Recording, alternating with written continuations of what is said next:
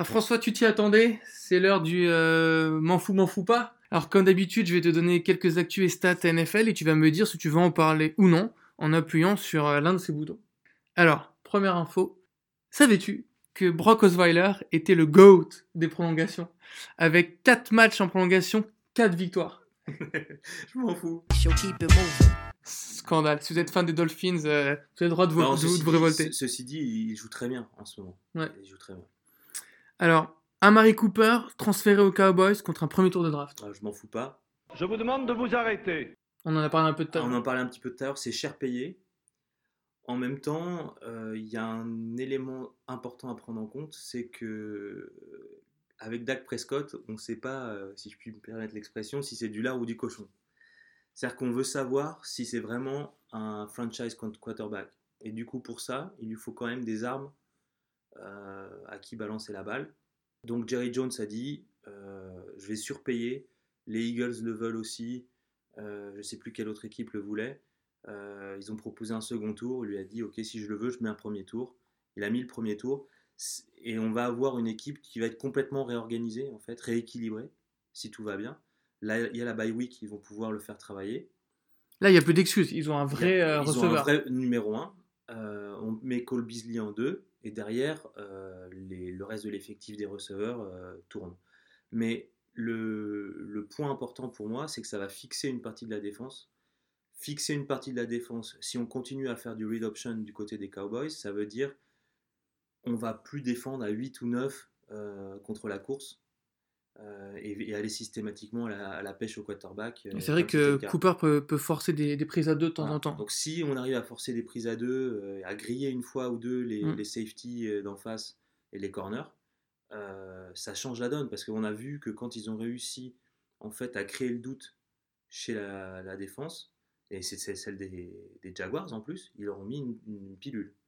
Donc, à voir. Ça peut être tout bon ou tout mauvais, mais en tout cas, ça va permettre de, de- de tester Dak Prescott. On va rester dans les trades. On parlait des Saints. Et ben, les Saints, ils ont acquis un nouveau défenseur. Ils ont récupéré euh, Eli Apple des Giants. Ouais, contre un, contre un quatrième et un Ouais. septième tour. Alors que Eli Apple, si je dis pas de bêtises, il était drafté en troisième tour. Enfin, c'était quelqu'un qui avait été drafté assez haut.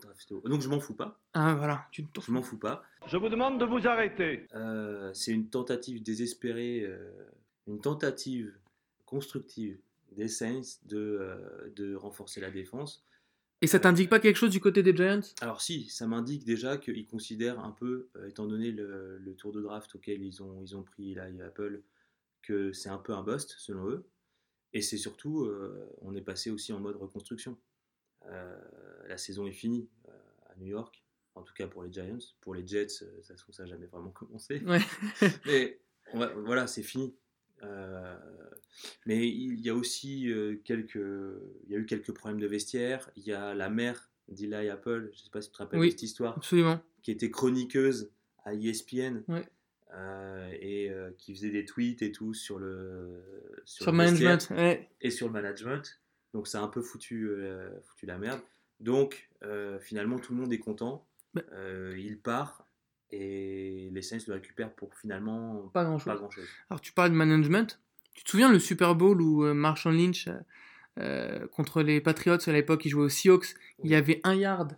Et au lieu de le faire courir, beast mode, ils ont préféré lancer une passe et ils se sont fait intercepter. Alors attends, attends, attends, mais je te donne. euh, Oui, mais de base, Ok, ok. Alors, tu ne t'en fous pas, on va en parler. Je termine. euh, Je vous demande de vous arrêter. euh, je donne euh, l'info complète.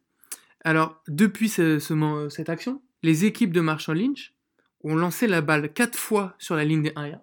Les quarterbacks en sont à 0 sur 4 et ont lancé deux interceptions. alors je m'en fous pas. C'est c'est euh, c'est une, euh, une action un peu euh, qui a fait basculer les Seahawks du, Du côté obscur. du côté obscur et à partir de là tout est parti en Mm. sucette. Euh, ils, ont, ils ont enchaîné blessures, dissensions dans le vestiaire, rébellion contre, Contre le coach. Euh, enfin voilà. Bah, Ensuite retraite, retraite de, de Marshall Lynch derrière, Ouais. qui revient un Mm. an plus tard à Auckland. euh, Et, bah, et à Auckland, rebelote, un yard, Marchand est là contre les Browns. mhm, Marchand est en pleine forme.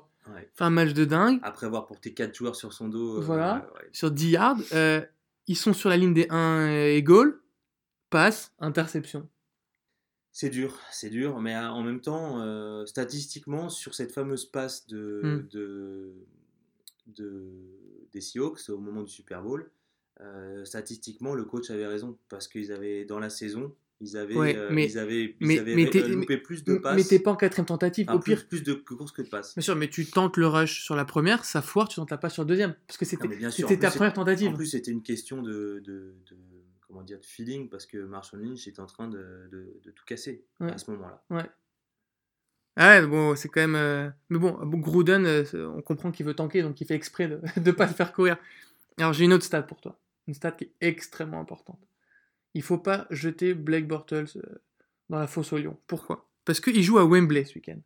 Et Blake Bortles à Londres, c'est peut-être le meilleur quarterback de tous les temps. Blake Bortles à Wembley, c'est 3 victoires, 0 défaites. C'est 8 interceptions, euh, 8 touchdowns, pardon, pour une seule interception et 36 points de moyenne par match. Je m'en fous. Oh là là là là là. J'ai qu'un mot, épiphénomène. Voilà, c'est tout. Bon, allez, on va passer au, au second débat de cette émission qui concerne les Green Bay Packers et leur terrible début de saison euh, complètement en dents de scie.